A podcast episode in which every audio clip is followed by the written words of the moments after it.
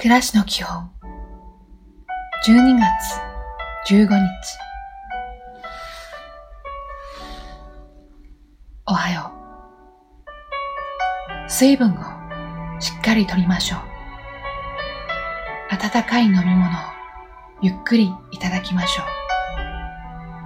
忙しいと笑顔を忘れがちになりますから。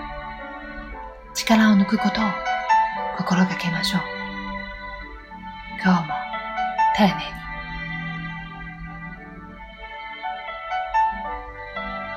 こんにちは。着心地知れた人とたっぷりおしゃべりしてたっぷり洗いましょう。美味しいものを少し食べましょう。いい一日を。おやすみなさい。